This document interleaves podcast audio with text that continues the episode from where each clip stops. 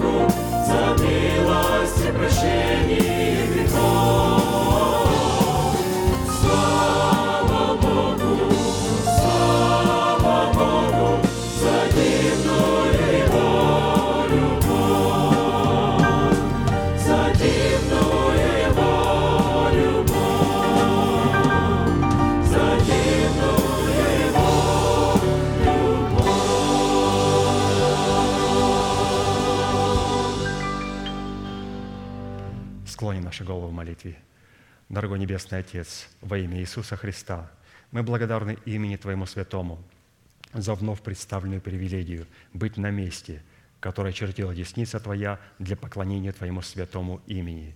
И ныне позволь наследие Твоему во имя крови завета подняться на вершины для нас недосягаемые и сокрушить всякое бремя и запинающий нас грех. Да будут прокляты в этом служении, как и прежде, все дела дьявола, болезни, нищета, преждевременная смерть, демоническая зависимость, всевозможные страхи, депрессии, разрушение, косность, невежество – все это да отступит от шатров святого народа Твоего.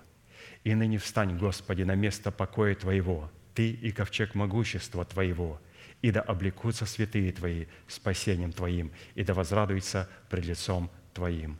Дай нам больше от Духа Твоего, пропитай нас Духом Твоим святым – позволь нам найти светлое лицо Твое. Мы благодарим Тебя, что это служение представлено апостолом Аркадием в Твои божественные руки, и мы молим Тебя, продолжай вести его рукою сильную и превознесенную, великий Бог, Отец, Сын, Дух Святой. Аминь. Будьте благословены, пожалуйста, садитесь.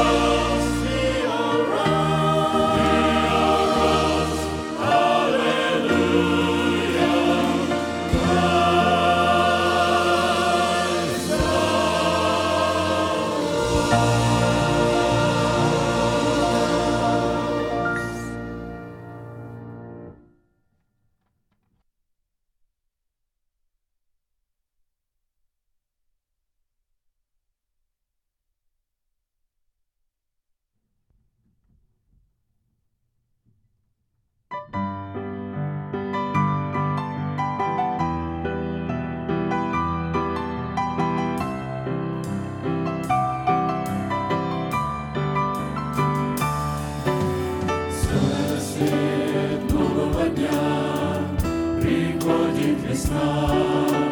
Увидим его таким, как он есть, там светит меня.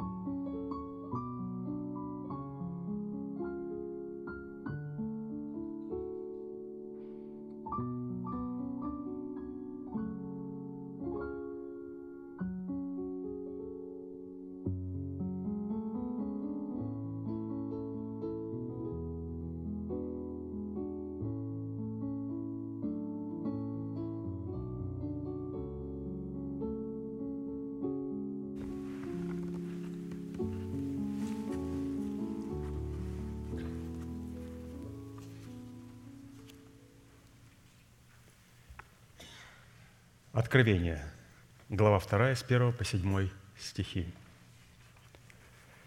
«Ангелу Ефесской церкви напиши, так говорит держащий семь звезд в деснице своей, ходящий посреди семи золотых светильников. Знаю дела твои, и труд твой, и терпение твое, и то, что ты не можешь сносить развратных, и испытал тех, которые называют себя апостолами, а они не таковы, и нашел, что они лжецы. Ты много переносил и имеешь терпение, и для имени моего трудился и не изнемогал. Но имею против тебя то, что ты оставил первую любовь твою. Итак, вспомни, откуда ты не спал, и покайся, и твори прежние дела. А если не так, скоро приду к тебе и сдвину светильник твой с места его, если не покаешься. Имеющий ухо да слышит, что Дух говорит церквам, побеждающему дам вкушать от древа жизни, которое посреди рая Божия». Что же это за первая любовь, которая, или же неправильное отношение которой сможет нас лишить права питаться от древа жизни и потерять жизнь навсегда. Исходя из пророческого обращения, адресованного Богом своей церкви в Ефесах, смысл первой любви состоит в определенных трех вещах.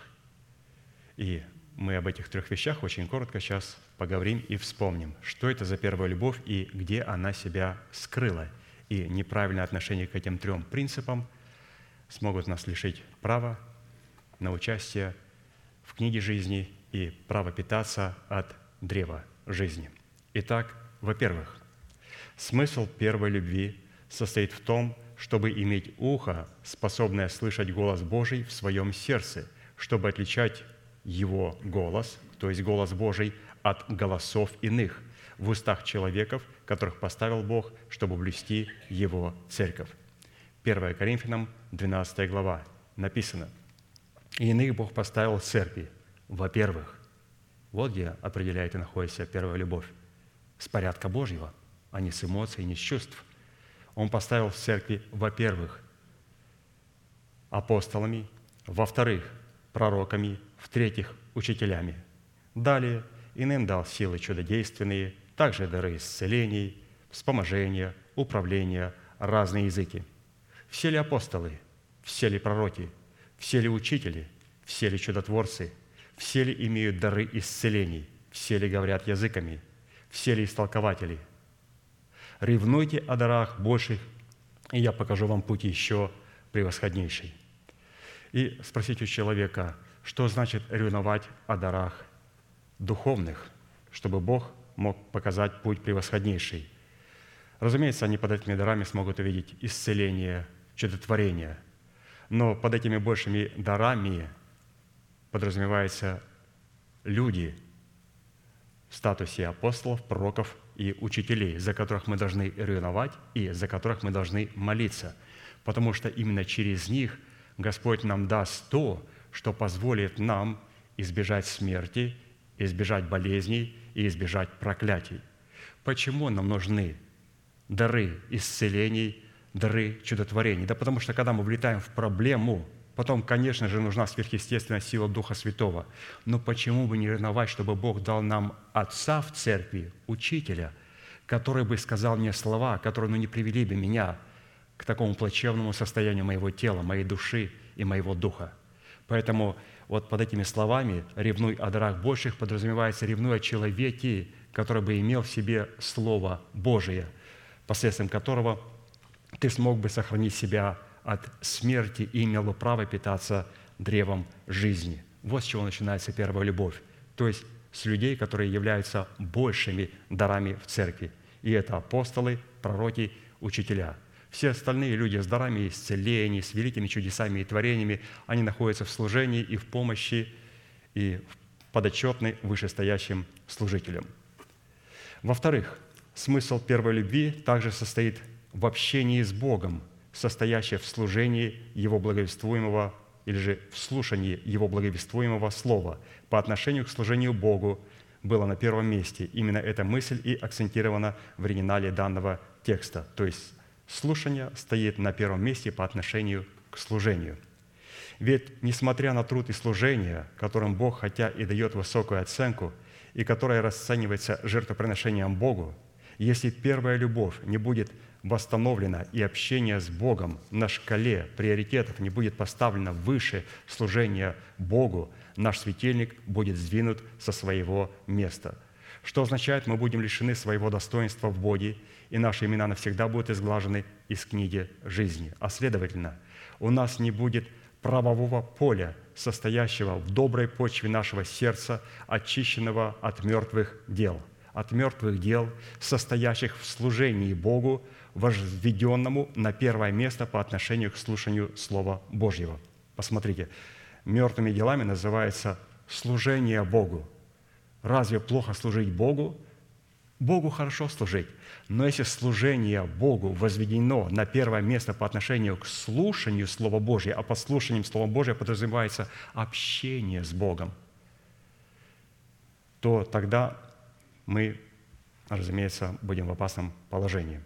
И таким образом почва нашего сердца, не очищенная от мертвых дел, не способна будет для взращивания древа жизни в плоде кроткого языка, способного обуздывать себя Словом Божьим и бодрствовать в молитве над выполнением воли Божьей, чтобы дать Богу основание установить наше тело искуплением Христовым. Отсюда следует, что оставить первую любовь – это сместить установленные Богом приоритеты и относиться к главному как к второстепенному и к второстепенному как главному. Итак, что такое главное из этого второго пункта, говоря о первой любви? Главное – общение с Богом. В чем выражается общение с Богом? Способности слышать Слово Божие. Что такое второстепенное? Это служение Богу. А служение Бога проявляется во всех остальных субстанциях или же служениях, действиях, которые мы производим уже непосредственно в Церкви Божьей. Но общение начинается со слушания, поэтому слушание всегда стоит на первом привилегированном месте.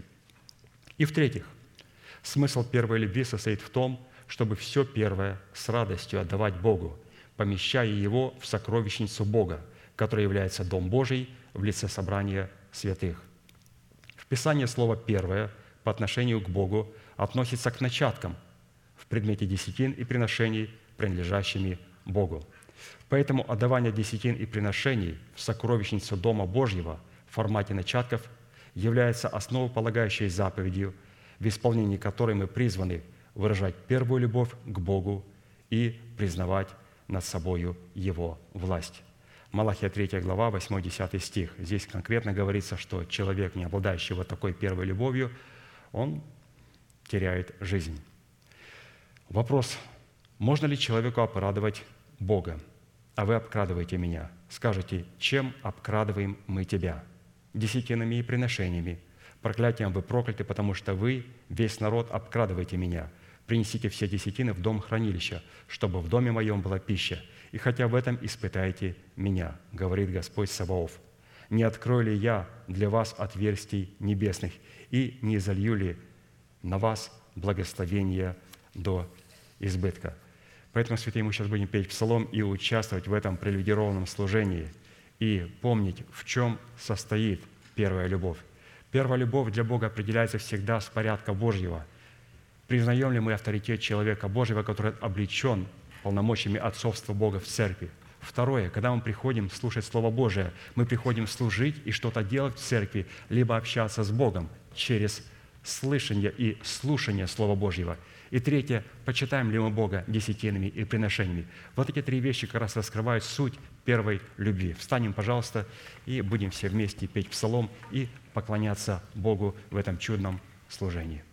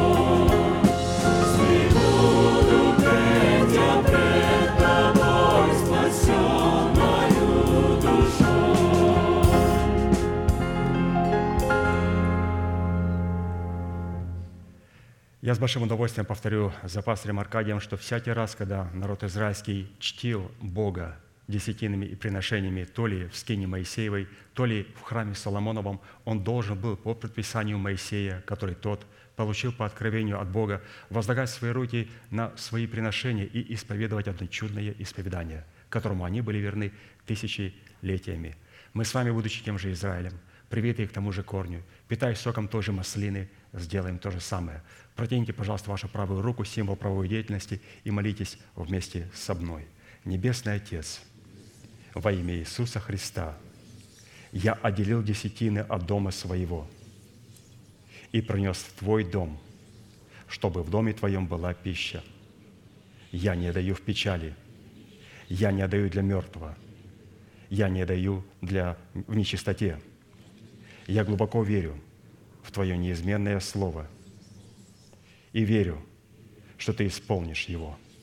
И ныне, согласно Твоего Слова, я молю Тебя прямо сейчас, да откроются Твои небесные окна, и да придет благословение Твое до избытка на Твой искупленный народ во имя Иисуса Христа. Аминь, аминь. Садитесь, пожалуйста, будьте благословенны. И еще раз хочу напомнить, а, что сегодня у нас хлебопреломление, и мы будем а, смотреть из архива проповедь нашего апостола, брата Аркадия. Поэтому а, будьте благословенны в вашем прослушивании. И, разумеется, после этой проповеди пастор нас, Аркадий, призовет к покаянию. И после проповеди и молитвы покаяния мы будем участвовать в хлебопреломлении уже вместе. Все.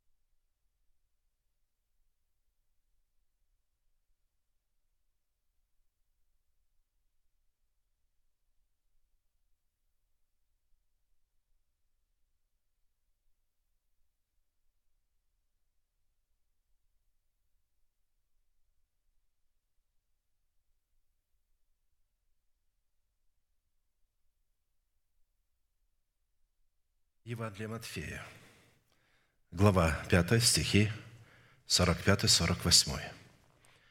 «Да будете сынами Отца вашего Небесного, ибо Он повелевает солнцу своему восходить над злыми и добрыми и посылает дождь на праведных и неправедных».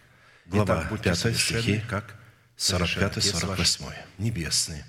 Да будете сынами Отца вашего Небесного, называется, «Призванные ибо Он повелевает совершенству». солнцу своему восходить над злыми и добрыми И и, посылает дождь на праведных и неправедных.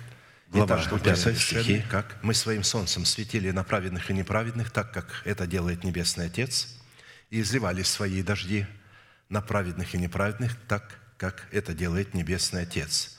Он любит любящих Его и ненавидит ненавидящих Его. Поэтому солнцем, светя на праведных, Он согревает их, а неправедных сжигает этим солнцем. Дожди дает в свое время и в свою меру праведным, и либо совсем не дает дожди, либо заливает их дождями так, что смывает их города, деревни, самих топит их. А вот такое совершенство Бога, потому что Бог ходит во свете своего Слова – он действует только в границах своего слова, а в этом слове он сказал, кого он любит и кого он ненавидит. Следовательно, наше совершенство как раз и должно выглядеть в том, мы должны любить того, кого любит Бог, и ненавидеть тех, кого ненавидит Бог. И это повелительная фраза «Да будете сынами Отца вашего Небесного» – это заповедь, величайшая заповедь, которая является наследием всех времен и поколений, и адресована она Христом сугубо только своим ученикам, а посему люди, не признающие над собой власти человека, посланного Богом, к наследию этой заповеди никакого отношения еще никогда не имели и навряд ли уже когда-нибудь смогут иметь. Она просто э, пробегает. Они могут его прочитывать как фразу какую-то, но разуметь и понимать они ее не могут. Они ее понимают, что Бог толерантный, Его любовь толерантная, Он любит нас такие, какие мы, какие мы есть, э, любит всех подряд – а, и поэтому и мы должны любить всех подряд. Вот так они толкуют, вырывая из общего контекста, из Библии это место. Нельзя это место Писания толковать вне всего библейского контекста. Если э, везде написано, как любит Бог, какова Его любовь, что Его любовь святая, избирательная и так далее. В связи с исполнением этой повелевающей заповеди бодрствовать над Своим Словом – который мы приняли в сердце как Слово Божие. И поэтому, когда мы выражаем это Слово Божие, мы должны бодрствовать над этим Словом в своем сердце точно так, как Бог бодрствует над изреченным им Словом в храме нашего сердца. То есть Бог возвеличил Слово Свое превыше всякого имени Своего. И бодрствует Он в храме нашего сердца – он возвеличит его в нас, в теле Христовом и в каждом отдельном человеке, кто является причастностью тела Христова. То есть при условии, что человек очистил почву сердца для того, чтобы принять семя Царства Небесного. Евангелие – это не просто спасение. Оно включает спасение, но оно нигде не называется Евангелием спасения. Оно называется Евангелие Царствия – то есть, поэтому мы должны понимать, что люди, которые отделяют спасение от царства, ничего, мы лишь бы были спасены, а царство это уже не так важно. Если вы не будете царствовать над самими собою, то вы не попадете в небеса. Вы должны это понимать, потому что так говорит Писание. Итак, мы остановились на исследовании такого вопроса, какие конкретные цели призвано преследовать праведность Божия, с которой мы сработаем в нашем сердце, или с которой мы сработаем в нашем сердце через исповедание наших уст. Всякий раз, когда мы исповедуем праведность Божию, мы облекаем себя, свое тело в эту праведность. Правда, мы не видим пока результата, но а, результат в духе уже есть. Он отделяет нас, Он делает нас святыми. Ад это знает, Он ненавидит нас, небеса радуются. Мы пока не видим ничего, сами даже не видим смотрим на себя в зеркало, ничего подобного мы в себе не видим. И другие люди, которые смотрят на нас, ничего не видят. Разве только что могут видеть по поведению нашему, по нашим словам, по нашему одеянию, как, допустим, видели учеников. Они узнавали их по речи. Они говорят так он, как он говорил. Они точно были с Ним. Невозможно быть с Иисусом и потом отойти и говорить не то, что Он говорил. Вы будете в этом находиться. И когда вы слышите постоянно Слово Божие, в ваших словах начнут эти слова проявляться, и люди, окружающие вас, будут удивляться от этих слов.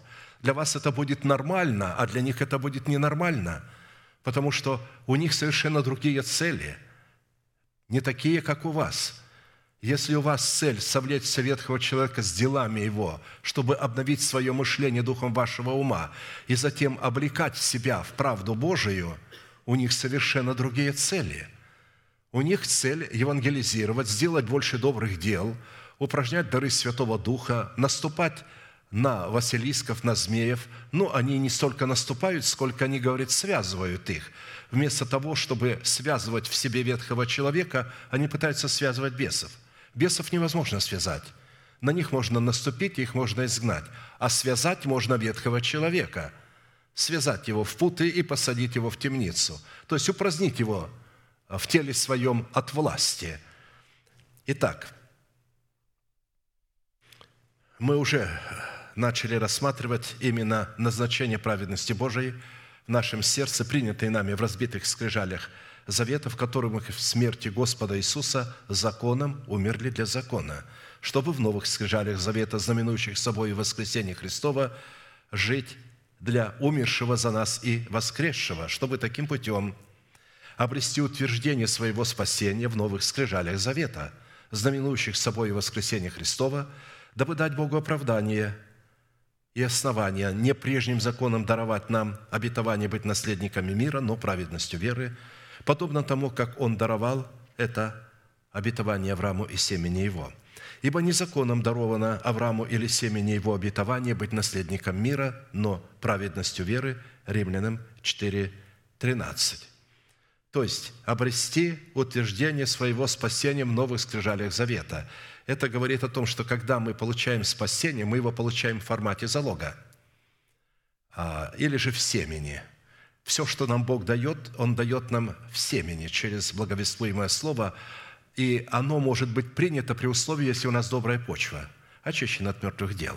А это означает, если мы крестом Господа Иисуса Христа отделили себя от своего народа, от дома своего Отца и от своих расливающих желаний, почва нашего сердца стала доброй – вот теперь только мы можем принимать туда истину начальствующего учения Христова, которое является семенем Царства Небесного, и взращивать его в едеме нашего сердца в плод древа жизни, который будет Царством Божиим внутри нас – а, если этого не происходит, и люди не утверждают свое спасение, полагая, что они уже спасены, когда они приняли Христа во время покаяния – они приняли его своим спасителем. Да, они приняли его своим спасителем, но это не означало, что он стал жить в них, потому что им надо было спасти свою душу и свое тело, потому что а, дух их обновился, он стал сродни Богу, их дух стал программным устройством генетической жизни Бога, но в их теле живет иной человек, который тоже является программным устройством генетического наследия греховной жизни отцов. И в нашем теле образовалось два лагеря такие. Это ветхая натура, это новый человек, и плюс наш разум, который тоже является помазанным Богом царем, еще не обновлен, но он уже помазан, потому что невозможно что-то делать, если не будет разум помазан на царство над нашим телом. И поэтому, как мы с вами говорили, три царя в одном теле, помазанные, бьются за одно тело, претендуют на одно и то же тело, и полем битвы является наше сердце. А посему завет мира в сердце воина молитвы – это результат послушания его веры, вере Божией в словах посланников Бога. Вера Божия – это благовествуемое нам Слово, это информация, исходящая от слышания слова. Вера от слышания. Вера – это не эмоция, это не чувство, это то, что мы слышим, это информация. А наша вера – это повиновение этой информации. Поэтому вера Божия – это командарм или же генералиссимус, а моя вера – это военный, то есть воин молитвы, повинующийся этому слову. Итак, по каким признакам следует испытывать самого себя на предмет владычества мира Божьего в нашем сердце – что идентифицирует нас как сынов Божьих и как святыню Господню. Потому что если у нас в сердце есть состояние этого мира, то это будет нас идентифицировать или утверждать нас и быть свидетельством для нас самих, что мы дети Божии. Как я буду знать, что я дитя Божие, если в моем сердце есть мир, который не может нарушить ни а, потеря жены, ни потеря мужа, а, не потеря имущества, не потеря своей жизни душевной, но ничто не может нарушить этого мира. Этот мир настолько э, охватывающий, мощный сильный, что туда никто не может проникнуть, и его ничто не может нарушить. Вот если у нас есть такое упование на Бога, на Его Слово, потому что это упование на Бога, на Его Слово, это есть обозначение этого мира, э, то мы должны испытывать наше сердце именно на предмет этого мира. Блаженны миротворцы или же благословенны миротворцы, ибо они будут наречены сынами Божьими. Матфея 5:9. То есть Бог а, не сразу нарекает нас сынами. Да, когда мы родились, а, заключили завет с Богом, вот при заключении завета Бог записывает имена. Не в момент, когда мы каемся, а когда мы заключаем завет с Богом. Потому что можно покаяться – а потом махнуть рукой и заниматься прежними делами. Или ходить в церковь, но не заключать завета с Богом. Если человек не заключает завета с Богом, его имя не может быть записано в книгу жизни, несмотря на то, что он принял Христа своим личным спасителем. Потому что вы знаете, когда имя давалось детям а, израильским в момент обрезания, а это было только на восьмой день, так что ребенку не давали э, имя заранее, а только э, когда его обрезывали, не в день его рождения, а в день его обрезания. Так дали Иисусу, и обрезали его на восьмой день, и дали ему имя Иисус. Вот это был прообраз, что нам, нас Бог записывает в книгу жизни в тот момент, когда мы заключаем завет с Господом в крещении водою. Но этот завет, который в крещении водою, он является залогом нашего спасения – для того, чтобы утвердить этот завет между нами и Богом, нам необходимо взрастить в этом завете древо жизни. Это наша роль. Мы не можем взрастить древо жизни без помощи Святого Духа. А Святой Дух не может взрастить в нас древо жизни без нашего согласия, без нашей соработы. То есть без соработы нашей веры с верой Божией мы не можем это взрастить. Итак, шесть признаков, по которым нам следует судить о своей причастности к сынам мира уже были предметом нашего исследования, и мы остановились на исследовании седьмого признака.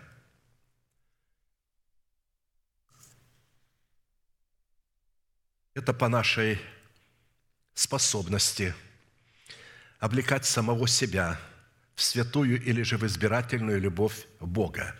Более же всего облекитесь в любовь, которая есть совокупность совершенства и да владычествует в сердцах ваших мир Божий, которому вы призваны в одном теле, и будьте дружелюбны. То есть, если не будет любви, в которой мы облечем себя, мир Божий не может там владычествовать. Мир Божий владычествует во взаимоотношениях с Богом и друг с другом только когда есть Его любовь, любовь Агапи, которая настолько удивительна и настолько отличается от толерантной, эгоистичной, э, человеческой любви, что как небо и земля, они отличаются между собою. Если там человек требует, чтобы его любили, а, и говорит, ты же мой брат, ты должен мне просто закрыть глаза на то, что я делаю, не обращать внимания на то, что я делаю, только потому что ты мне брат, ты мне обязан, ты моя жена, ты мне обязан, ты должна. Ты должна, если тебя спросят, где я был, скажи, я был там-то и там-то, хотя я там не был, и жена об этом знает. Почему э, люди используют эту любовь э, в эгоистических целях, а вот Божью любовь невозможно использовать в порочных и эгоистических целях? Итак, в Писании святая или же избирательная любовь Бога, избирательная, потому что она святая, она отделена от зла, она представлена в Писании Святым Духом в свете семи неземных достоинств или свойств, составляющих через благовествуемое слово апостолов и пророков – которые по своей сути являются неизменными природными свойствами Бога. Эти э, семь свойств раскрывают нам сердце нашего Небесного Отца, сердце Сына Божия и сердце Святого Духа. Вот такое у них сердце. Это добродетель, рассудительность, воздержание, терпение, благочестие, братолюбие, любовь. 2 Петра 1, 2, 8. Это характер Бога, это Его изначальное природное свойство, которому мы призваны быть совершенными, так как совершен Отец наш Небесный. Не любить всех подряд и без разбору. Потому что иногда, когда мне говорят такие люди, мы должны любить всех, я говорю, а сатану тоже любить? Они вздрагивают. А некоторые, которые повыше их рангом, епископа, пастора, они улыбаются так и говорят, да, сатану тоже. Ведь если Бог есть любовь и всемогущий, Он должен спасти сатану и всех грешников, независимо от того, что они сделали. А иначе Он не будет всемогущий, и Он не будет любовь. Это я вам говорю авторитетно. Я слышал это из уст епископов, пасторов пятидесятнических, не каких-либо других – которые верят, что сатана спасется и что все грешники спасутся. Одному из пасторов я сказал, а зачем мы тогда страдаем, мучаемся, боремся с грехом? Давай тогда будем грешить, все равно спасемся. Он говорит, можешь грешить, все равно спасешься.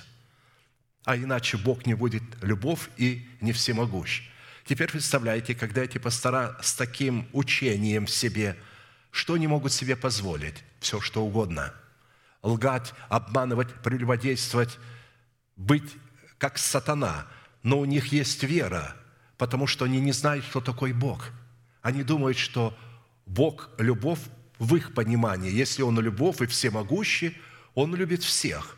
Они не понимают, кто такой Бог. Бог себя открыл в Своем Слове.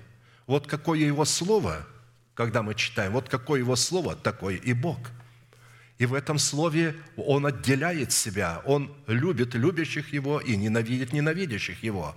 Он приготовил озеро огненное, горящее огнем и серою. Я говорю, а как же тогда озеро огненное, горящее огнем и серою? Это временное явление. Потом Бог всех спасет и уничтожит озеро огненное. Я говорю, мы вместе с дьяволом и вот с этими людьми, которые издевались над нами, лгали, а, а, оговаривали нас – и мы потом все вместе будем в раю. Да, говорит. Я говорю, я не хотел бы такого рая. Я бы такого рая не хотел. Я не хотел, не хочу быть в раю вместе с сатаной, который столько сделал зла детям Божиим. Я не хочу быть в таком рае. Который убил Христа на кресте. Я не хочу быть в таком рае. Это не рай. Это ад, о чем вы проповедуете. Вот до чего докатилась церковь но мы с вами рассматриваем сердце Небесного Отца.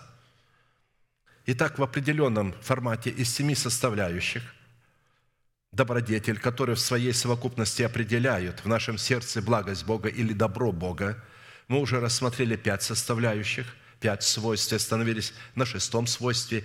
Это призвание показывать в своей вере братолюбие – Наличие этой возвышенной и благородной составляющей в показании нашей веры братолюбия в буквальном смысле слова переводит нас из состояния вечной смерти в состояние вечной жизни.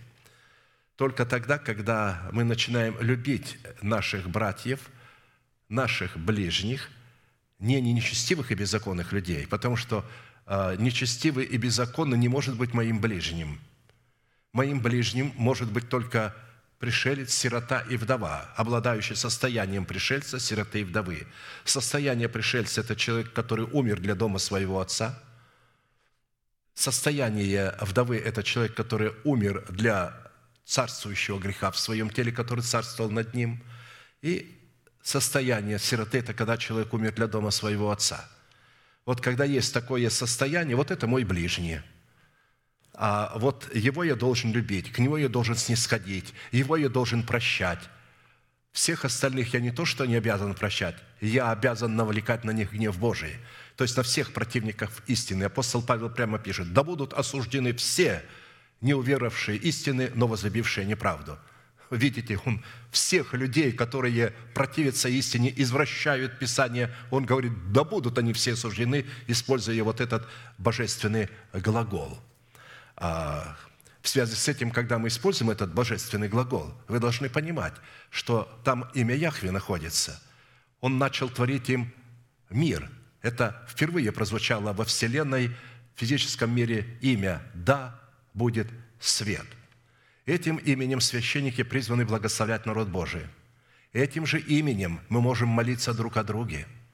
Есть разница, когда я благословляю, есть разница, когда я прошу Бога, чтобы Он благословил. Господи, благослови мою жену, благослови моих детей, благослови вот этого человека. Да будет этот человек дарован Твоей милостью. Когда я об этом говорю, это не значит, что Бог действительно тех, за кого я молюсь, Он сделает по моей молитве. Но Он использует мою молитву для того, чтобы добиться к сердцу этого человека. Вот смотрите, Моисей сказал, Господи, помилуй этот народ. Да, согрешил народ перед Тобой, но помилуй его. Все, то есть он молился а, к Богу. Что Бог ему отвечает?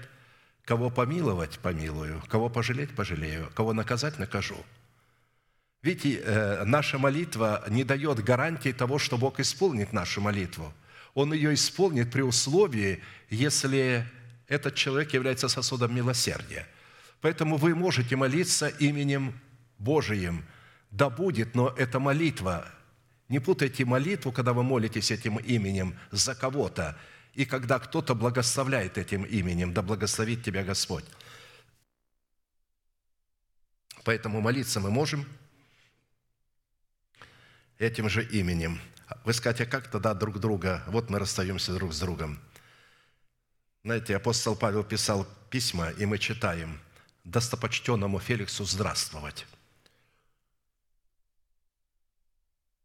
Церковь он благословлял а, достопочтенного а, чиновника Феликса. Он сказал «здравствовать», то есть желать ему здоровья. Ну, вот, а, как есть обычай в этой стране, доброго дня, доброй ночи, хорошего тебе дня. То есть вот это мы можем говорить.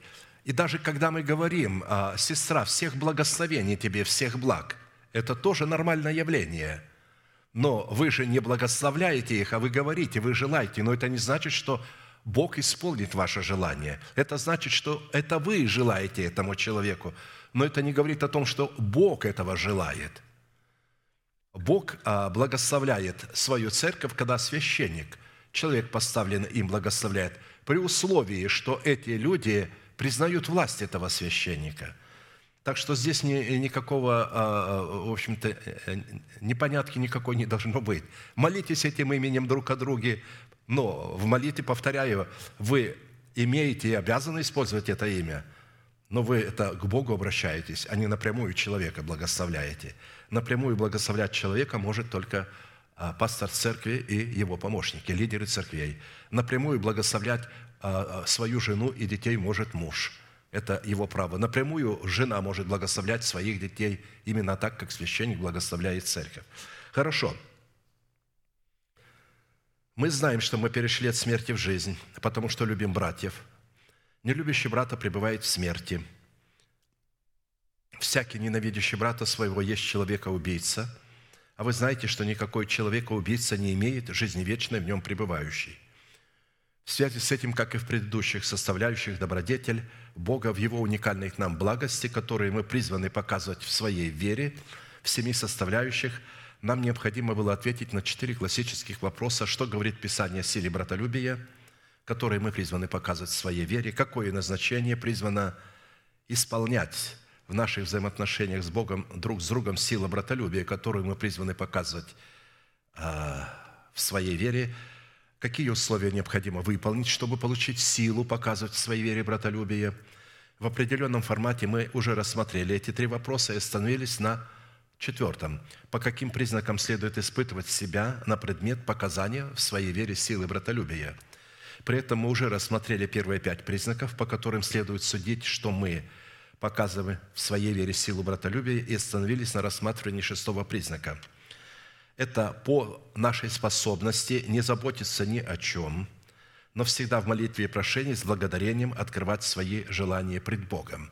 Вы знаете, когда а, у человека есть мир с Богом, он действительно не будет заботиться ни о чем, потому что у него есть мир с Богом. А, а в мире с Богом, а, а это завет мира, там уже все исполнено. Бог исполнил свой завет. Наша роль – брать оттуда – эти обетования, потому что они уже даны, они уже есть. И Бог готов их исполнить, но нужна наша роль. Мы должны что-то сделать для того, чтобы снять со своего счета. Бог положил на счет каждого из нас все имеющиеся обетования в Писании. Кротость ваша – вот через что Бог будет действовать. Через что Он будет, а, как мы будем выписывать чек а, на то, что нам необходимо? Через кротость. Кротость ваша да будет известна всем человекам. Господь близко. Не заботьтесь ни о чем, если вы имеете кроткое сердце, если есть мир с Богом, это значит, у вас есть состояние мира, значит, ваше сердце кроткое, а выражать оно будет в кротости уст – Поэтому тогда вы сможете с благодарением открывать свои желания пред Богом, и мир Божий, который превыше всякого ума, соблюдет сердца ваши и помышления ваши во Христе Иисусе. Разум человека не может проникнуть в этот мир Божий, чтобы познать, как он будет действовать и какими, каким орудием. А он будет действовать орудием кроткого языка.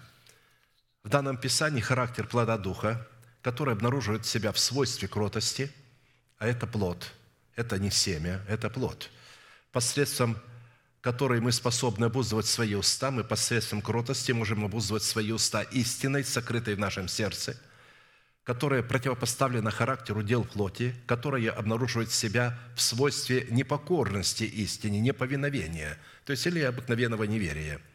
Практически способность кроткого человека не заботиться ни о чем в сфере земного благосостояния противопоставлена озабоченности человека, необузданного кротостью.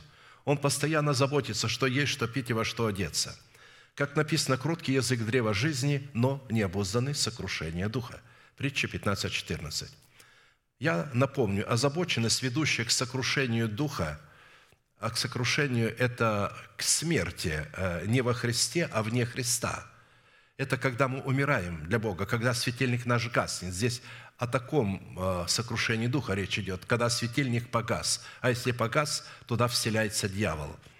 Поэтому озабоченность, ведущая такая вот озабоченность сокрушению нашего духа, это генетические узы страха человеческого, которыми связан человек, не взрастивший в почве своего доброго сердца плод кротости, которым он призван обуздывать свои уста – по которым следует судить о показании в своей вере силы братолюбия.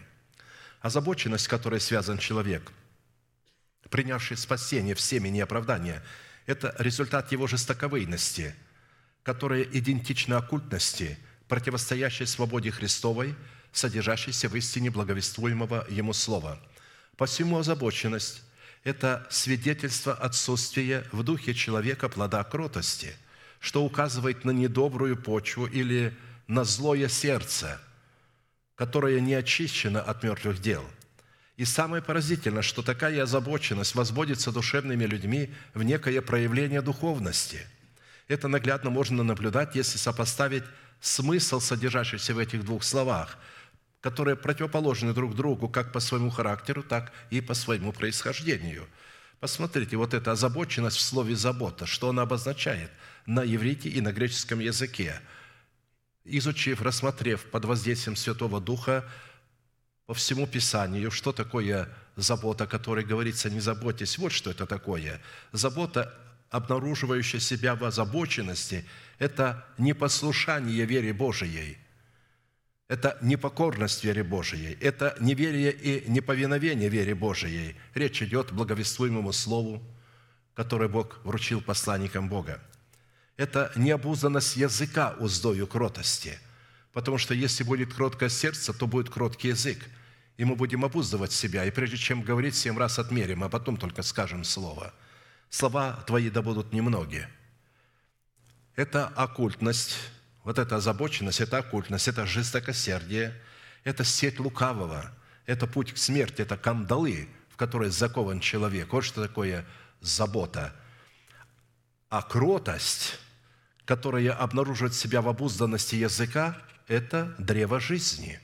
Это уже взращенное древо жизни в едеме нашего сердца. Это послушание нашей веры, вере Божией. Это мудрость, пребывающая в нашем сердце. Это крепость нашего духа, твердость. Это сила Святого Духа, действующая в нас преизобильно. Это упование на Бога, способность уповать на Бога, на Его милосердие. Это способность сострадать ближнему – это сети Царства Небесного, в которые мы сами уловили себя путем исповедания веры Божией, пребывающей в нашем сердце. Забота в проявлении непокорности и непослушания порядку в теле Христовом относит человека к категории беззаконных людей, которые противятся истине благовествуемого слова и пытаются облечь дела плоти в одеяние внешнего благочестия. В то время как кротость сердца, которая обнаруживает себя в кротких устах, это определение плода Духа, свидетельствующего о наличии взращенного в духе человека дерева жизни, кроткий язык, древа жизни, но не обузданный в духа. Наличие в человеке плода кротости – это свидетельство того, что данный человек облечен в достоинство ученика Христова, что дает ему способность противостоять словам, исходящим из собственной плоти, мыслям, исходящим из собственной плоти, пользу того, чтобы открывать свои уста для исповедания веры Божией, пребывающей в его сердце. Не то, что появляется у меня в голове, а то, что я знаю, информацию, которую записал в сердце. Мысли могут возникать разные. Иногда говорит человек, ко мне пришла мысль от Святого Духа. Я говорю, если эта мысль не может провериться священным писанием – то это твоя собственная мысль или мысль лукавого. «Придите ко мне все труждающие и обремененные, я успокою вас. Возьмите иго мое на себя и научитесь от меня, ибо я кроток и смирен сердцем, и найдете покой душам вашим. Ибо иго мое благо, и бремя мое легко». То есть, а, когда мы берем на себя а, бремя Христова, то оно легкое – и оно благое, оно дает благодать. Э, Дело в том, что он говорит «мое иго», он предлагает нам вместе быть запряженным в одну упряжку. То есть вот есть оглобли, которые, а, а, а есть иго такое вот на вала или на коня, а когда их двое, их берут в одну упряжку. И вот здесь Христос говорит о той упряжке э, «научитесь у меня». Посмотрите, я тоже учился, как Сын Человеческий во плоти – я учился кротости. И я обладал ею, когда я был в небесах и когда у меня не было плоти. Но когда я принял плоть, то Отец взял у меня это все и сказал, теперь ты должен взрастить в плоти все это в своей, как Сын человеческий. Ты должен из семени взрастить плод. И поэтому ему понадобилось почти 30 лет – чтобы взрастить из семени Царства Небесного, плод Царства Небесного, и чтобы у него появились кроткие уста. Потому что, когда он в 12 лет разговаривал в храме, у него еще не было кротких уст. Посмотрите, как он себя там ведет. Во-первых, он не подчинился своим родителям, поставил их э, в такое положение странное. Они переживают, его ищут, а он себе там проповедует э, э, священникам. Они находят его в храме говорят, чада, сынок, что ты с нами сделал? А он им говорит, а разве вы не читали обо мне? Мне надлежит быть там, что принадлежит моему отцу. Но потом написано, он подчинился им и пошел и находился в послушании у них, и возрастал в этом послушании, и приобретал в этом послушании авторитет у Бога и у людей. Он должен был все-таки научиться обуздывать свои уста кротостью – и не разговаривать со своими родителями так, как он говорил в 12 лет. У нас сегодня тоже есть 12, 13, 14 лет, которые вдруг начинают понимать Слово Божие, и им кажется, что они лучше понимают, чем их родители. Они начинают свысока говорить со своими родителями, а я с этим не согласна, а я так не понимаю. Как я вам говорил, одна э, молодая сестрица пришла ко мне и говорит, пастор, моя мама запрещает мне краситься – скажите ей, а я говорю, а не краситься – это грех? Она говорит, нет. Но я говорю, тогда не красься. Она ж, если она тебе в грех будет вводить, тогда ты скажешь, нет, мама, я не могу тебе подчиниться, это грех. А это же не грех не краситься. Краситься тоже не грех. Но не краситься тоже не грех – но если муж не захочет, чтобы ты не красилась, ты же не будешь краситься. Он скажет, я люблю тебя вот такой, мне нравится вот естественная красота. А есть, наоборот, мужья, которые позволяют краситься, говорят, я хочу, чтобы ты делала так, чтобы тебе было хорошо. Тебе будет хорошо, и мне будет хорошо, вольготно. И так далее. То есть и то не грех, и то не грех. Но нужно исходить от власти, под которой мы находимся. Если власть начинает нам говорить что-то, что противоречит истине Писания, мы не должны подчиняться этой власти, будь то муж, будь то отец, будь то мать, будь то пастор. Не имеет значения. Если пастор говорит что-то, он должен обосновать это Словом Божиим. Итак, чтобы испытать себя, что вот мы со Христом научились кротости, потому что наличие в душе человека озабоченности, это говорит о том, что у него нет кротости. Это свидетельство, которое обнаружит в человеке дела его плоти. От таких людей Писание говорит, следует удаляться, чтобы не утратить того, над чем мы трудились, чтобы наследовать Царство Небесное в плоде древожини, взращенного нами в едеме нашего сердца – и чтобы испытать себя на наличие кротости, которая обнаруживает себя в нашем уповании на Бога и на Его Слово, то есть как кротость себя обнаруживает в уповании на Бога и на Его Слово, в ожидании явления спасения для своего тела. Как кротость себя обнаруживает? Она не возмущается, она, когда это, сколько это будет, сколько еще ждать. Она спокойна, она просто ожидает спасения для своей души, для своего тела – при этом мы обратили внимание на одну фразу, по которой можно с точностью отличать кротость от необузданности и благоразумие от глупости. Это по нашей способности открывать свои желания пред Богом в молитве и прошении с благодарением, которые по своему свойству являются желаниями Бога. То есть, когда мы открываем свои желания с благодарением, на самом деле это не наше желание. Это желание Бога, но они стали нашими желаниями я иду исполнить волю Твою, я хочу, у нас появляется ревность исполнить волю Божию, и наша воля становится волей Бога, наше желание становится желаниями Бога. Но всегда в молитве и прошении с благодарением открывайте свои желания пред Богом. Больше точная версия имеющегося перевода будет звучать так. Но всегда в молитве и прошении с благодарением открывайте желание исполнить волю Божию, в которой сокрыто наше предназначение – и наше призвание. Благодарение за обетование, которое Бог положил на наш счет во Христе Иисусе, которое мы сокрыли в своем сердце, чтобы исполнить волю Божию, в которой сокрыто наше призвание, это формат такой хвалы, в которой мы, повинуясь своей верой вере Божией, почитаем себя мертвыми для греха, живыми же для Бога, называя несуществующую державу нетления в своем теле как существующую.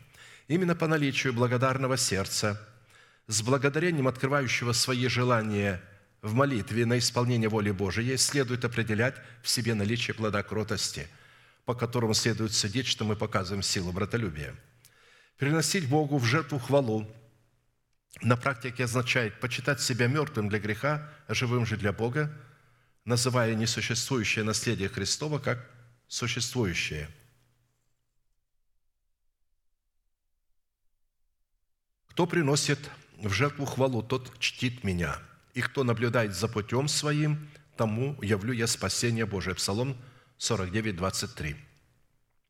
Учитывая важность дисциплины хвалы, которая номинальным христианством, как мы с вами не раз говорили, возведена сегодня в ранг прославления, оторваны от так называемого ими поклонения, в котором отсутствует элемент святости, обусловленный принесением самого себя в жертву – Такая хвала по пророчеству пророка Исаия не воспринимается Богом. Хвала, то есть которую называют поклонением, оторванная от хвалы прославления, не является хвалою. Если она не является поклонением, мы не имеем права прославлять. Мы можем прославлять Бога только в поклонении. Поэтому не существует песен прославления и песен поклонения. Все песни – это песни поклонения, в которых мы прославляем Бога – а здесь взяли и отделили. Точно так же, как душевные люди а, значимость крови Христа Христова отделяют от креста Христова. То есть, потому что крест Христов, там надо платить цену. А за то, чтобы кровь Христова что-то омыла, никакой цены не надо. Поэтому человек идет на, э, легким путем, он думает, «Хм, кровь Иисуса очищает все грехи, я просто исповедую все. Но ветхий человек – поставить тебе новый грех, потому что это фабрика. Он постоянно поставляет новые и новые грехи. А кровью Христа невозможно уничтожить ветхого человека. Эту фабрику, это производство, этого производителя греха можно уничтожить только истинную креста Христова, где на кресте мы умираем вместе со Христом. И таким образом это ключ к наследию крови Христовой. А людей не научили этому, что наследие крови Христовой невозможно прийти. Вначале нужно истина о кресте, которая является ключом к наследию крови Христовой – но так как люди этого не знают, точно так и здесь. Они не знают, что прославление и поклонение – это одна суть. Их нельзя разделять. Когда их разделяют, что происходит? Пагуба. И тогда люди могут себе в прославлении позволять то, что даже на светских дискотеках вы не увидите. Они не прославляют, а, и они свободой называют беснование – это обыкновенное, они настолько беснуются, но они называют это свободой Христовой. Выражай себя как хочешь, в любых телодвижениях, в любых, э, э, потому что ты славишь Бога, Богу это нравится. Откуда они это взяли? Как откуда? От своих вождей, которые им проповедуют поврежденную истину. Они принимают поврежденную истину, и потом вот эту поврежденную истину они исповедуют в своем прославлении отдельно и в поклонении отдельно – Итак, в определенном формате мы уже рассмотрели семь признаков в определении подобающей хвалы, а посему сразу обратимся к рассматриванию восьмого признака.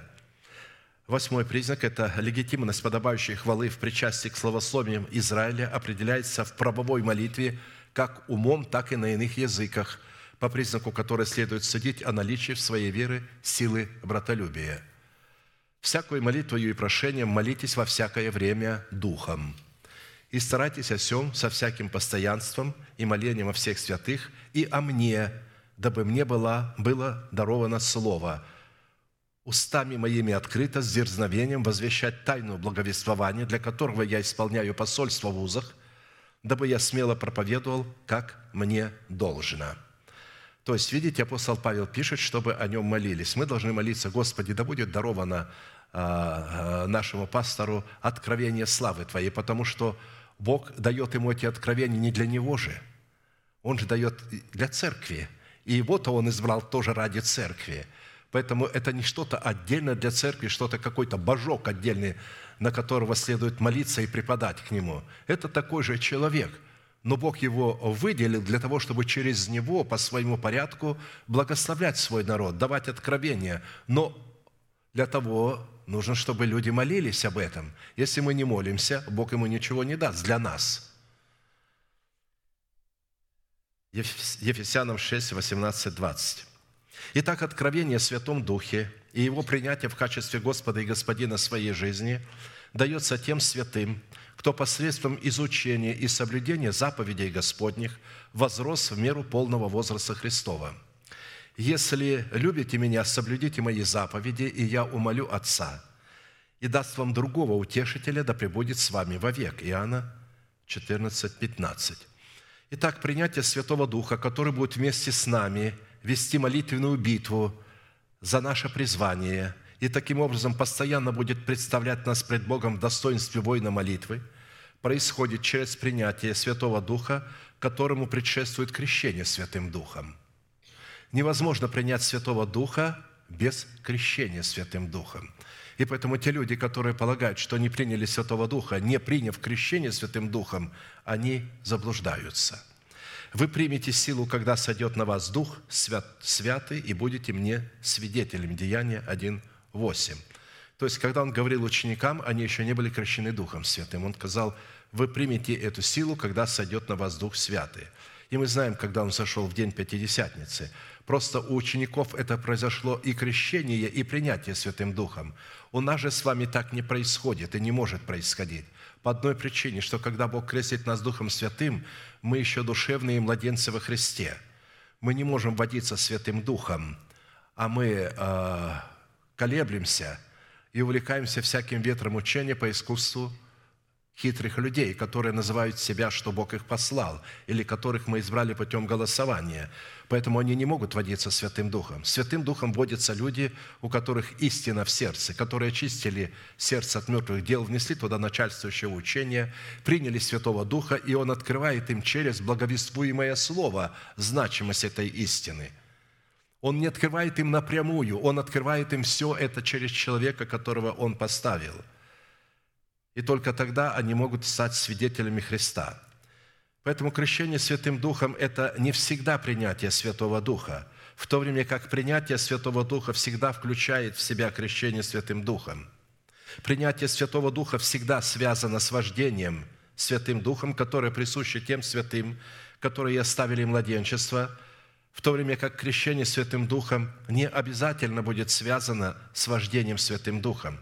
А посему принятие Святого Духа – это способность водиться Святым Духом, в то время как крещение Святым Духом – это способность говорить или провещевать на иных языках. Говорение на иных языках является результатом крещения Святым Духом – Призвание и назначение иного языка в целом направлены для того, чтобы дать нам возможность осуществить свое причастие к Богу через причастие к Его народу. Однако призвание и назначение иного языка исполняют свои цели только тогда, когда мы понимаем их назначение и упражняем их как орудие в соответствии норм, установленных в Писании. Когда у нас кроткие уста, обузданные, когда мы употребляем правильно, понимаем значимость и внезапно сделался шум с неба, как бы от несущегося сильного ветра, и наполнил весь дом, где они находились. И явились им разделяющиеся языки, как бы огненные, и почели по одному на каждом из них.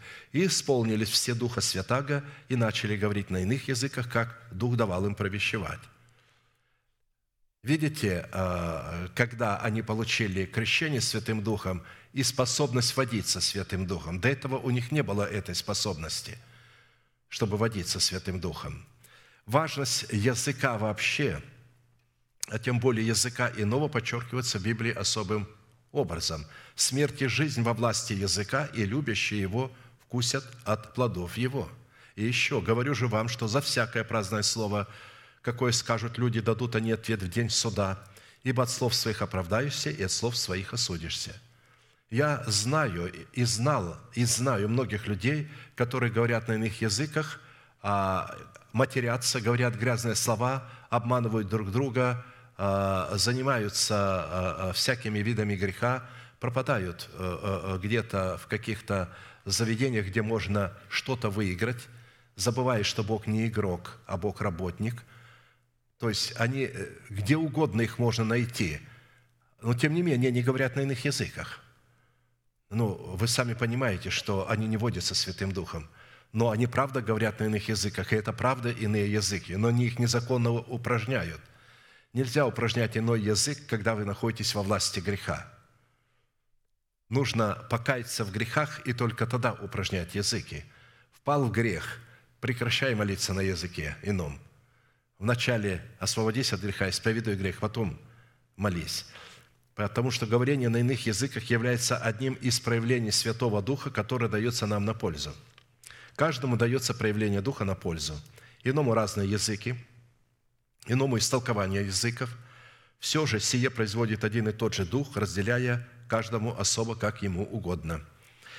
В данном случае необходимо знать, что разные языки – это всегда иные языки, а иные языки – это не всегда разные – очень многие люди имеют один язык, то есть иной язык, у них одно наречие. Некоторые же люди имеют э, во время иноговорения много наречий. Когда я говорю на, на ином языке, у меня проявляются разные наречия. Я вижу, как одно наречие сменяется другим. Точно так, как вы видите, э, речь английская отличается от русского, от японского и так далее. Точно так э, речь иного языка может быть разной, могут быть разные языки – а может быть только один иной язык. Но мы понимаем тогда, в чем же разница, почему Бог дает одним разные языки, а другим а только один иной язык дает, а другим разные. Говорение на иных языках призвано служить нашими удилами, то есть вот это а, обуздывать нас, которые помогут нам повиноваться Святому Духу, как наезднику, интересы которого мы призваны исполнять. Вот мы влагаем удила в рот коням, чтобы они повиновались нам, и управляем всем телом их». Иакова 3.3.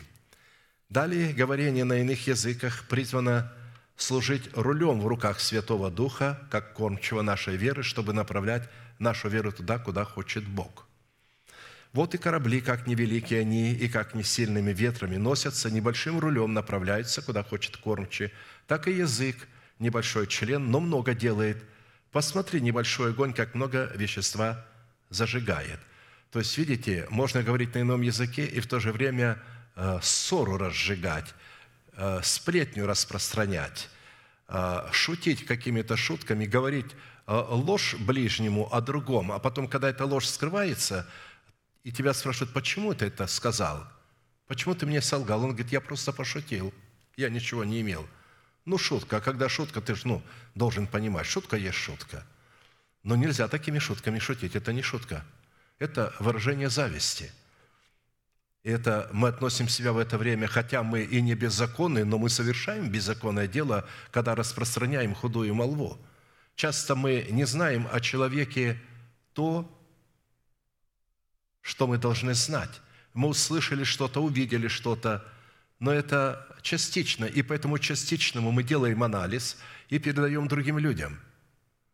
Только поговорив с человеком – имея власть говорить с ним и вскрыть проблему его, можно знать его.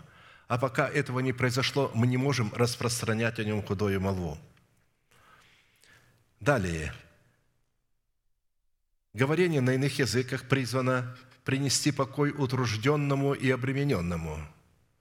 Зато лепечущими устами и на чужом языке буду говорить к этому народу. Им говорили, вот покой, дайте покой утружденному – и вот успокоение. То есть Исайя 28, 11, 12. То есть пророк Исаия пророчествовал о назначении нового языка, что появится такой язык, что он будет выглядеть как лепечущий. А, то есть иногда, правда, иной язык выглядит как некий лепет. Когда нам непонятен язык, говорит, что он там лепит, лопочет что-то непонятное.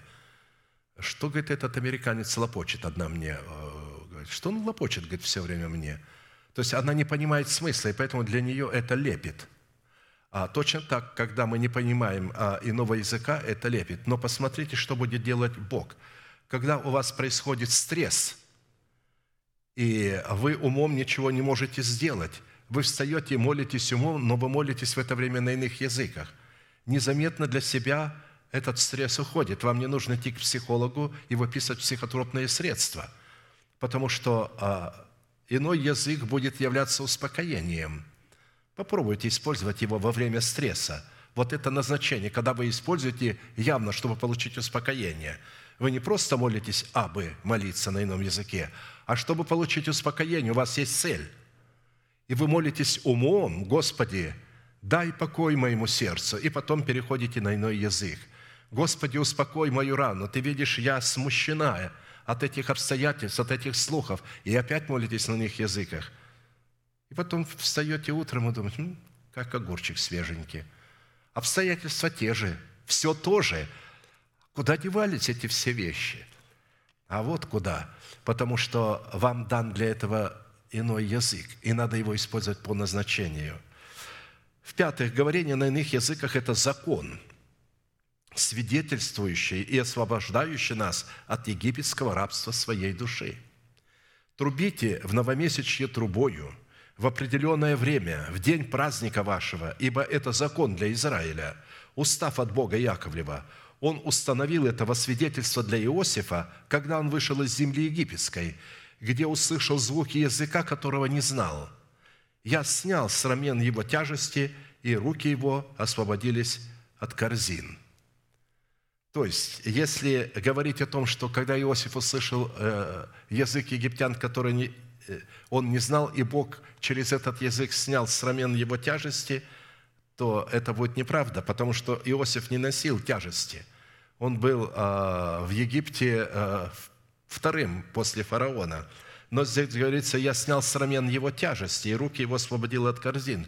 Речь идет о народе израильском, что через вот эту трубу Бог освободил их. Скажите, как эта труба звучала на ином языке? Как Бог через иной язык мог освободить их от рабства души? Ведь все то, что им говорил Моисей, они не понимали. Они не понимали. Вот это и есть. Когда вам говорят, а вы не понимаете, Бог говорит на ином наречии к нам. часто в проповеди пастора есть иной язык, где он не впрямую на ином языке говорит, а где говорятся истины, которых мы не понимаем. Вот как мы иной язык не понимаем нашим умом, так есть некоторые истины, которые мы до времени не понимаем, которые призваны нам открыться в определенное Богом время, не тогда, когда мы хотим, а когда хочет этого Бог. Нам надо сконцентрироваться на тех истинах, которые мы получили и которые мы понимаем – и исполнять эти истины. И когда мы начнем исполнять истины, которые мы поняли, затем последует та истина, которую мы приняли в свое сердце, но не поняли, и тогда Он нам ее откроет. То есть, поэтому Бог говорит, я снимаю тяжести, я вывожу таким образом человека из рабства своей души. Каким образом? Наш ум – это Египет, если он не просвещен – если мы еще духом нашего ума не обновили наше мышление, то наш ум – это наш Египет. И поэтому, когда мы говорим на ином языке, он не понимает.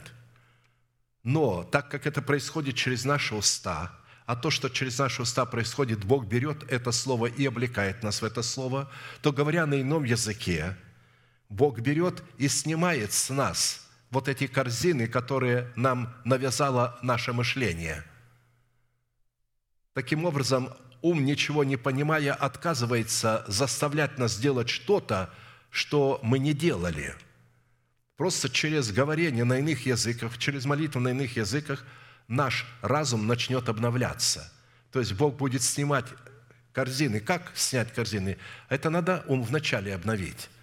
Потому что образ Египта – это ум. Чтобы обновить его, вот когда он обновится – тогда Он не будет на нас налагать те корзины, которые Он раньше нам заставлял носить э, камни для построения э, значит, величия Египта. Он тогда начнет работать с нашим духом и так далее. Хорошо, далее. Говорение на иных языках – это сверхъестественная возможность возвеличивать Бога. И верующие из обрезанных, пришедшие с Петром, изумились, что дар Святого Духа излился на язычников – ибо слышали их, говорящих языками и величающих Бога». Деяние 10, 45, 46. Оказывается, невозможно прославить Бога только своим умом, потому что наш ум, э, наш словарный запас очень маленький для того, чтобы прославить Бога.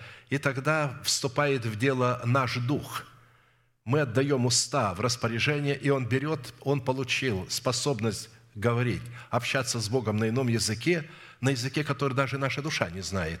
И независимо от нашей души, он начинает возвеличивать Бога.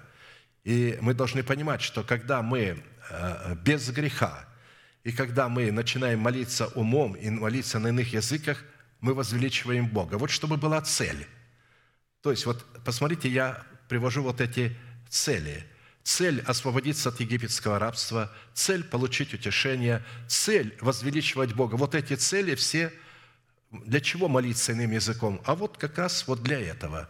Не просто молиться иным языком, а поставить цель. Я молюсь иным языком для того, чтобы освободиться от господства ветхого человека, чтобы получить успокоение, чтобы направлять свою веру туда, куда хочет Бог, а не туда, куда хочу я, чтобы возвеличивать Бога. В-седьмых – Говорение на иных языках – это уникальный в своем роде вид пророчества. Павел сказал им, «Приняли ли вы Святого Духа, уверовав?» Они же сказали ему, «Мы даже не слыхали, если Дух Святый». И когда Павел возложил на них руки, не шел на них Дух Святый, и они стали говорить иными языками и пророчествовать. То есть здесь идет вид о таком виде пророчества, о котором я сказал разные языки. Не все будут говорить на, э, э, то есть разными языками.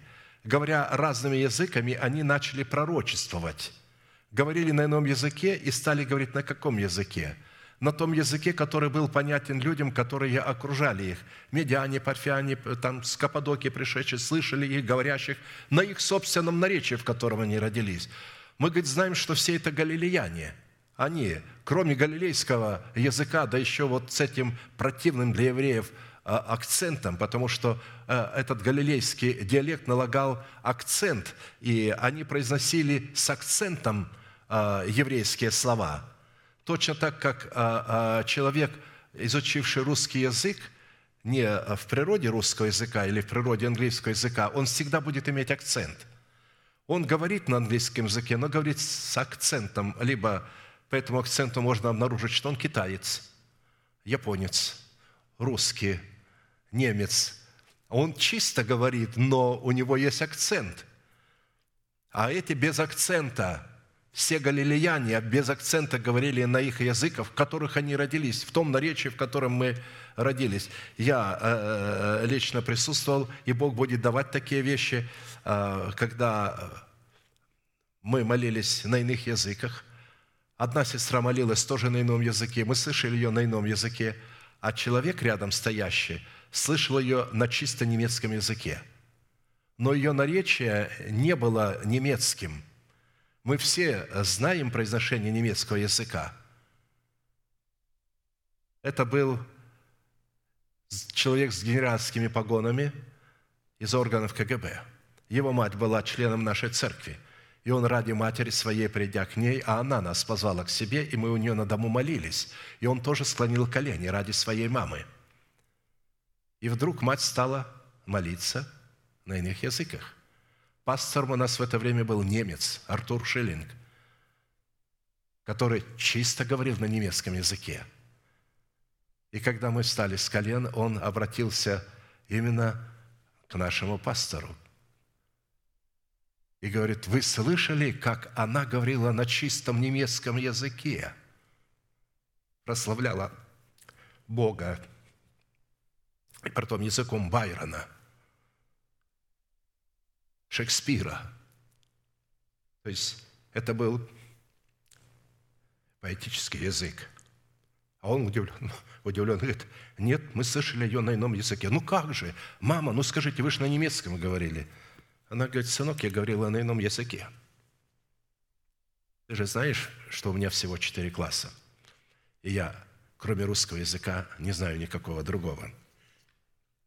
Знаю и другой случай, когда один профессор, доктор, крещенный Духом Святым, а, его заставили а, прочитать лекцию на антирелигиозную тему, когда собралась какая-то, а, значит, комиссии было очень много с разных стран э, значит, докторов, и обычно нужно было прочитать лекцию на антирелигиозную тему.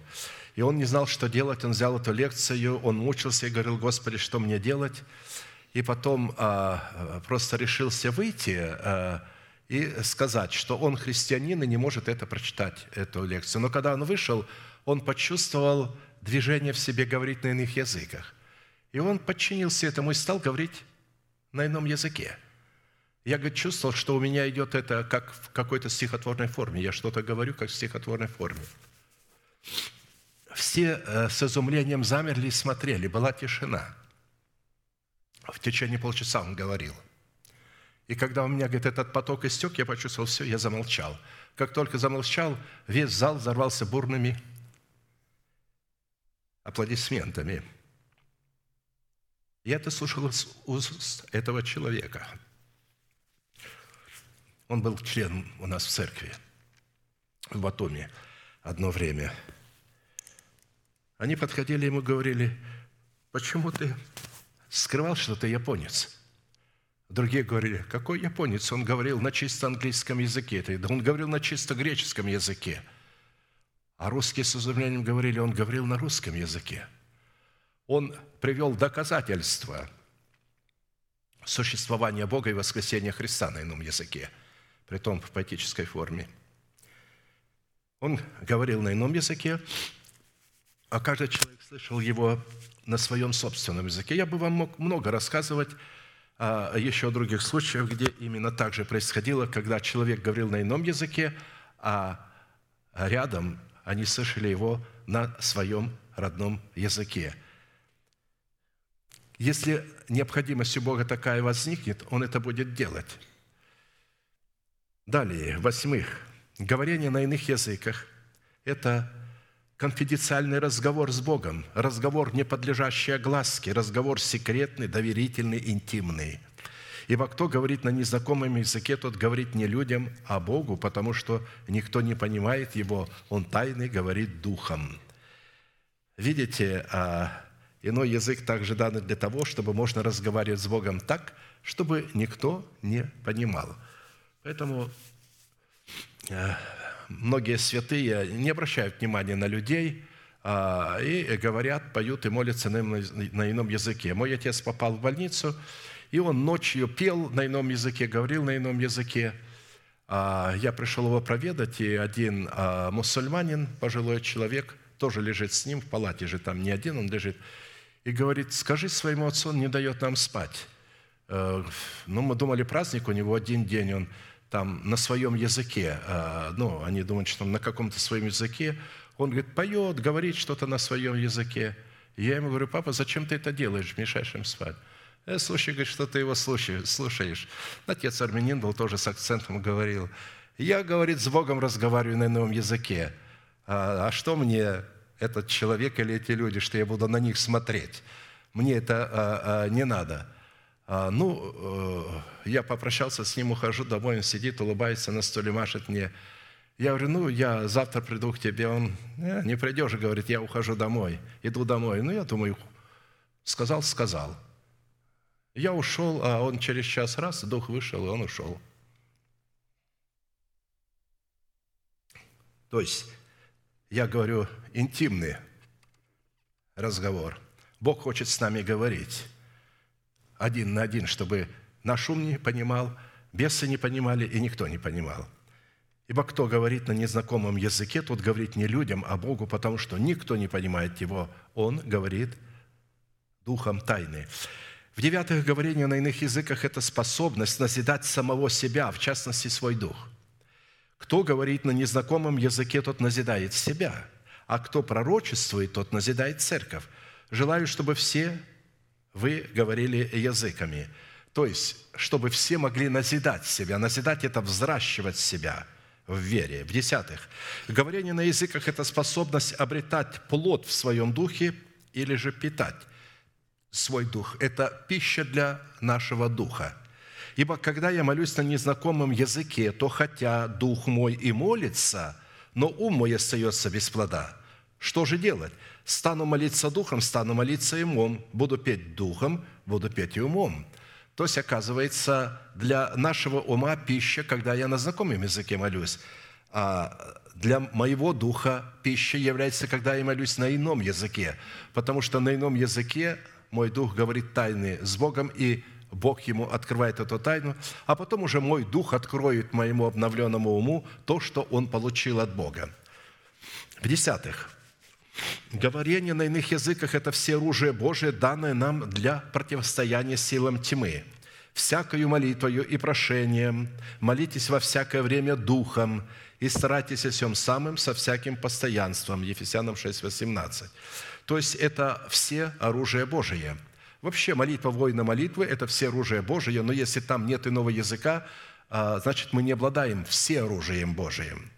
В 12 говорение на иных языках – это одно из уникальных знамений для неверующих. Итак, язык и суть знамений не для верующих, а для неверующих. Пророчество же не для неверующих, а для верующих. Когда Бог пророчествует, Он говорит для верующих. Когда Бог а, говорит на ином языке в присутствии людей, которые не понимают а, иного языка, но знают, что мы верующими, это для них знамение, как вот для тех, откуда они могут говорить на нашем языке. Когда вы говорите на ином, а они слышат вас совершенно на своем языке. Аминь. Склоним а, наши колени, наши головы в молитве. Будем молиться и благодарить Бога за то, кем Он для нас является, что Он для нас сделан, кем мы для Него приходимся. И все желающие бросить вызов страстям и похотям в своем теле, а также есть у кого-то какой-то грех, приготовить себя к участию в великом таинстве, чтобы оно не прокляло нас, а благословило нас. У нас есть возможность прийти сюда к алтарю, мы будем молиться за вас, и вы получите свободу и право участвовать в великом таинстве и свободу от цепей греха, от страха, от болезни и смерти. Аминь. Будем молиться.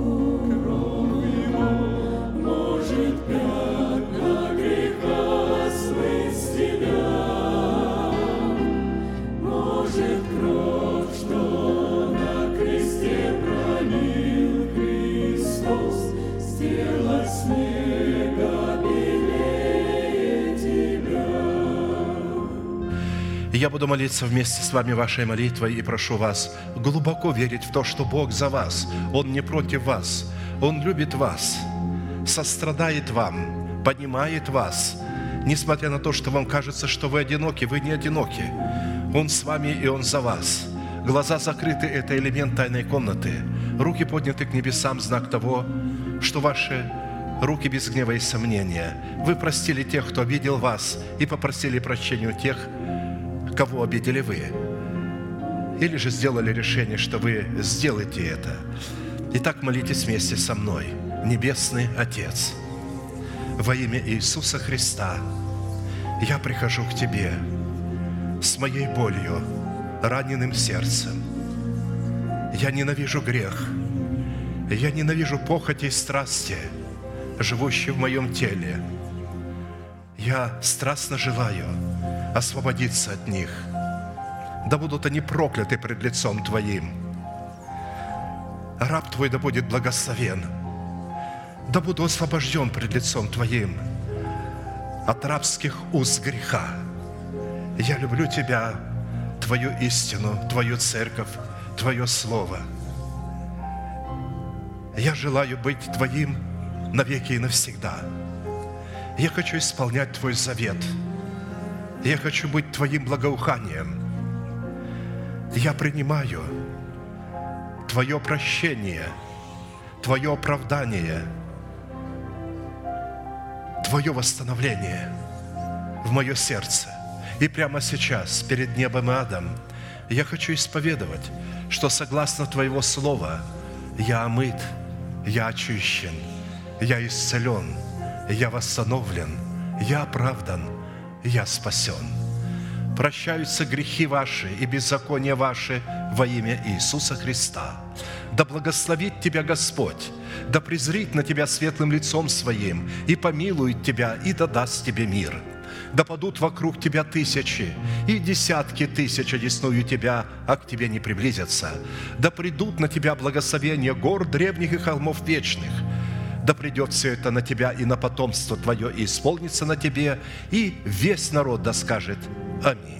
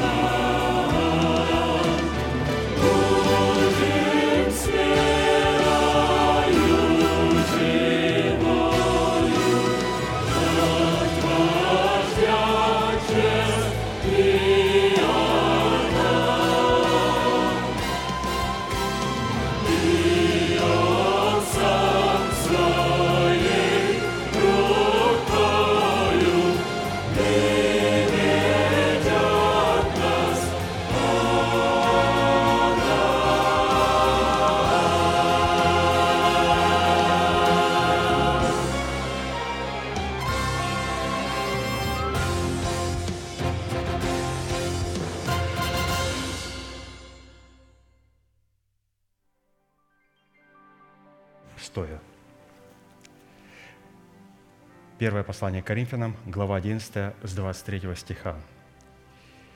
«Ибо я от самого Господа принял то, что и вам передал, что Господь Иисус в ту ночь, в которую предан был, взял хлеб и, возблагодарив, преломил и сказал, «Примите, ядите, сие есть тело мое за вас ломимое, сидя творите в мое воспоминание». Также и чашу после вечери сказал, «Сия чаша есть новый завет в моей крови. Сие творите, когда только будете пить в мое воспоминание. Ибо всякий раз, когда вы едите хлеб сей и пьете чашу сию, смерть Господню возвещаете, доколе Он придет. Посему, кто будет есть хлеб сей или пить чашу Господню недостойно, виновен будет против тела и крови Господней. Да испытывай же себя человек, а не другого.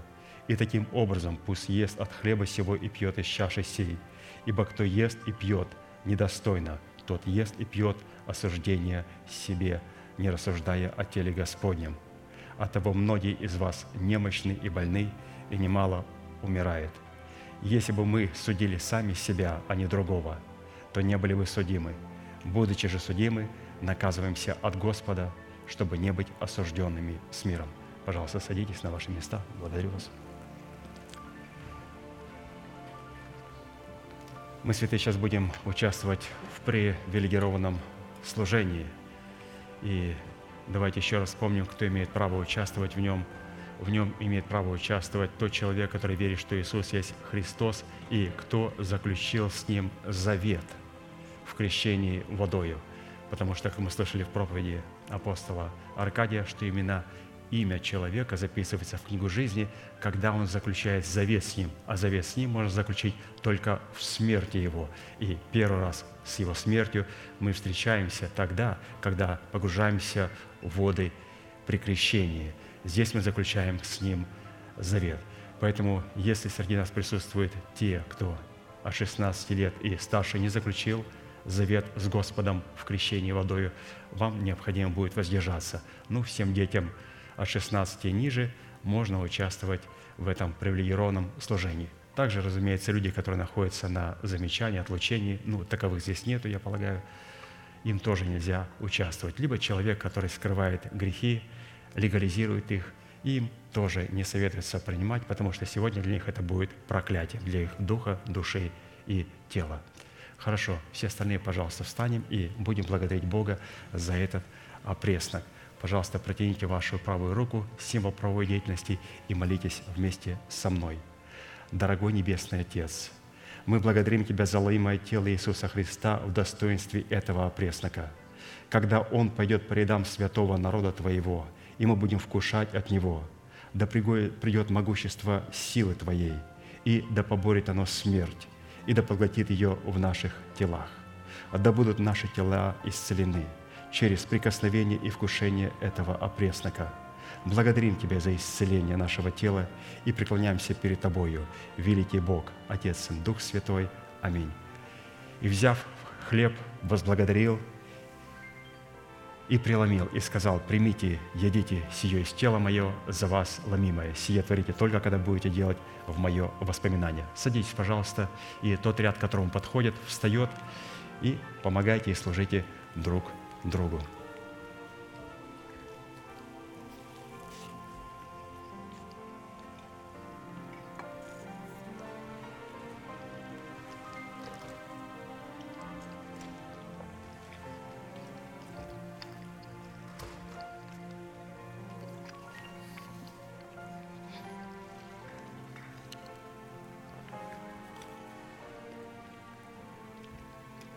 Так как в этом служении мы вспоминаем смерть Господа Иисуса Христа, давайте в очередной раз вспомним те истины, которые показывают нам, в чем отличается крест Христов от нашего креста.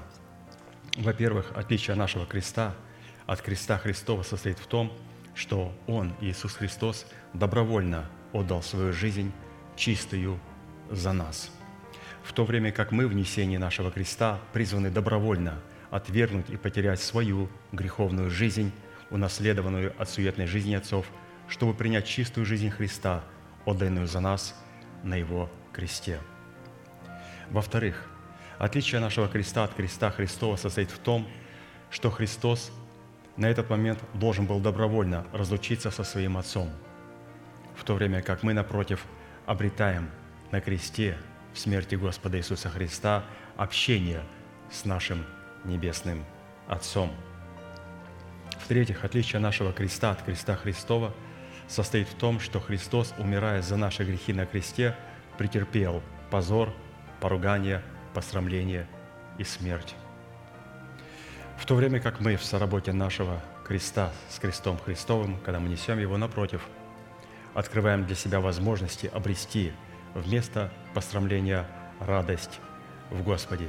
Как Неемия сказал, что день сей свят Господу, он радость перед Господом, когда он увидел, что он израильский плакал во время этого служения. Поэтому, святые, истинное пребывание в смерти Господа Иисуса Христа, когда мы несем, это когда мы имеем способность всегда радоваться.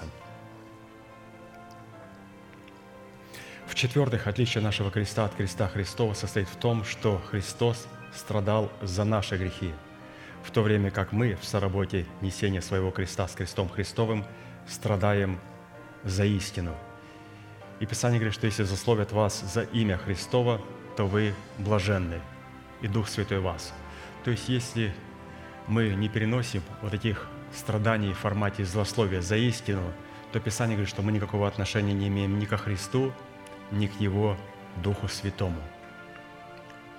То есть необходимо страдать. А за что страдать? Страдать за истину.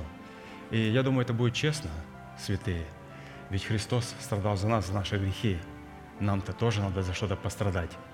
За истину. В-пятых, отличие нашего креста от креста Христова состоит в том, что Христос в своем послушании и в своем смирении перед волей Отца уничижил себя, приняв образ раба и стал, как мы, как человек. В то время как мы в несении своего креста с крестом Христовым теряем образ рабов греха и обретаем образ раба праведности – в-шестых, отличие нашего креста от креста Христова состоит в том, что крест для Христа – это предмет Его абсолютной нищеты и потери всякой силы и всякого полномочия, в то время как мы в несении нашего креста с крестом Христовым, напротив, открываем для себя возможность обогатиться нищетою Христа. То есть не обогатиться долларами, потому что сегодня эмиссары сатаны в церквах говорят, что нищета и свобода от нищеты – это и есть Христос. Свобода от нищеты Христовой – это и есть сатанизм. Необходимо нам с вами обогатиться нищетою Христовой. А нищета Христова – это когда мы не зависим от себя, не исходим от себя, когда мы в полной зависимости от Небесного Отца, от Его Слова, от Духа Святого. Мы зависим от Него, и мы полностью нищие перед Богом. Давид сказал, «Я в скудости в своей, в нищете своей дал для Господа. И когда мы смотрим на его скудость, вот он только золото дал, 100 тысяч талантов, серебра тысячи тысяч талантов, камней драгоценных, дерева не было числа. И он говорит, я в нищете и в скудости моей дал, и говорит Соломону, и ты тоже дай Господу – что же это такая за нищета и скудость, когда человек мог только золотом дать 100 тысяч талантов? Один талант – это 30 килограммов золота. Тысячи тысяч он дал миллионы талантов Богу серебра. Это какой был богатый человек. Он был богатый человек, но он обладал нищетой Христовой –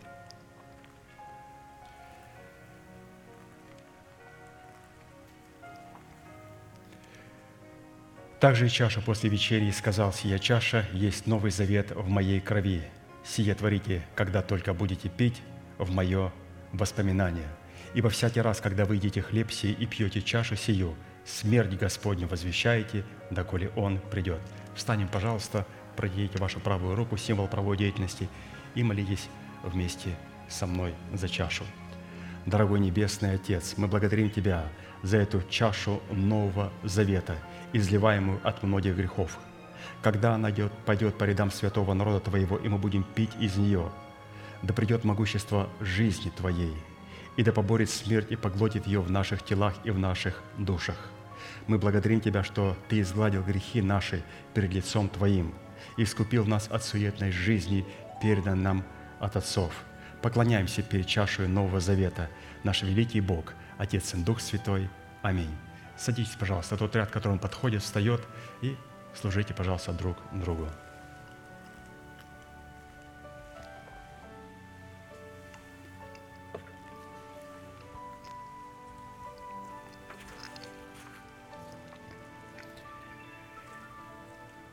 В-седьмых, отличие нашего креста от креста Христов состоит в том, что Христос посредством крестных страданий обратил себя в святыню великую, в то время как мы в данном аспекте в соработе несения своего креста с крестом Христовым прикасаемся к Нему в предмете Его креста и получаем возможность освящаться. То есть Христос стал жертвенником, а мы как жертва прикасаемся к жертвеннику и освящаемся, то есть становимся жертвой живой, святой, благоугодной Богу. Но без креста Христова и без нашего креста стать живой, святой, благоугодной жертвой невозможно. Восьмых, отличие нашего креста от креста Христова состоит в том, что Христос, умирая на своем кресте, взял на себя наши грехи и стал пищей и питьем. А вот мы на кресте, когда несем свой крест за Христом, восполняем свое алканье и жажду.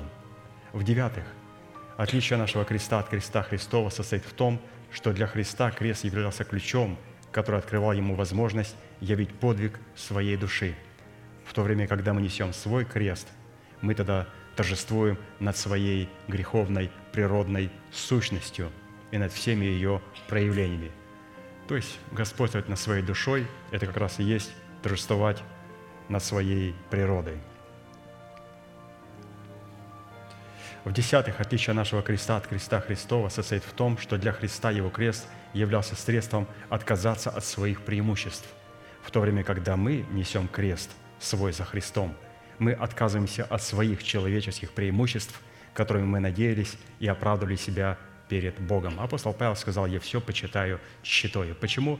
Потому что он нес свой крест за Христом – в одиннадцатых, отличие нашего креста от креста Христова состоит в том, что для Христа крест являлся единственной возможностью, в которой Бог уничтожил вражду и примирил в себе самом Израиль и прочие языческие народы. А вот когда мы несем свой крест за Христом, мы производим соблазн среди душевных святых. Иисус на кресте уничтожал вражду, но ему необходимо было, чтобы вторая часть монеты могла проявиться – это вот то, что делают святые. Они будут являться соблазном для душевных святых. И они через свою святую жизнь, когда несут крест, они производят разделение. Христос соединил, но через святых Он разделяет и отделяет душевных, беззаконных и нечестивых церкви. Поэтому, святые, Дух Святой бы ничего не мог сделать в нашей церкви, очистить ее, если бы вас не было на этом месте. Ему нужен человек, который будет нести свой крест, и через вас Он очистит церковь от беззаконных и нечестивых людей. И в 12 отличие нашего креста от креста Христова в данном аспекте состоит в том, что Христос в несении своего креста выразил свою любовь к своей церкви. А вот когда мы несем свой крест за Христом, мы выражаем Ему свою любовь. Святые, если те, кого по каким-то причинам прошли, если нет, то, пожалуйста, встанем и закончим нашей неизменной манифестацией могущему же соблюсти нас от падения и поставить пред славою Своею непорочными в радости, единому, премудрому Богу, Спасителю нашему, через Иисуса Христа, Господа нашего, слава и величие, сила и власть, прежде всех веков, ныне и во все веки. Аминь. Благодарю вас за ваше участие, за вашу молитву. Следующее собрание будет на этом же месте во вторник в 7 часов вечера. И, как пастор говорит, можете поприветствовать друг друга.